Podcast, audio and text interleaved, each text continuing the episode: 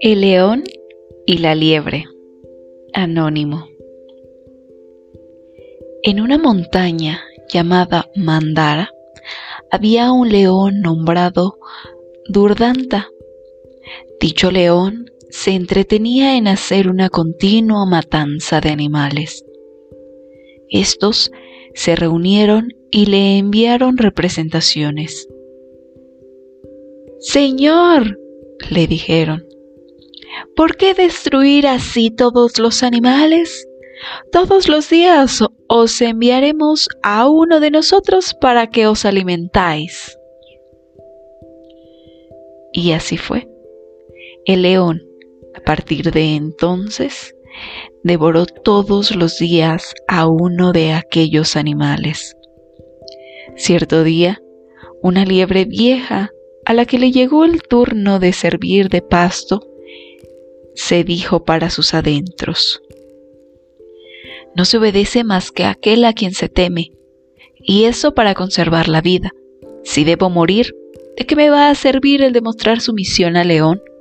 Voy, pues, a tomarme tiempo excesivo para llegar hasta él. No me puede costar más que la vida, y esa la he de perder. Así habré pasado mis últimos momentos completamente desligada de las cosas de aquí. Se puso en camino, deteniéndose aquí y allí para masticar algunas sabrosas raíces. Por fin llegó a donde estaba el león. Este, que tenía hambre, le dijo colérico en cuanto la vio. ¿Por qué vienes tan tarde? No es mía la culpa, respondió la liebre. He sido detenida en el camino y retenida a la fuerza por otro león, al que he jurado volver a su lado, y vengo a decirlo a vuestra majestad. Llévame pronto, dijo furioso el león, cerca de ese bribón que desconoce que soy todopoderoso.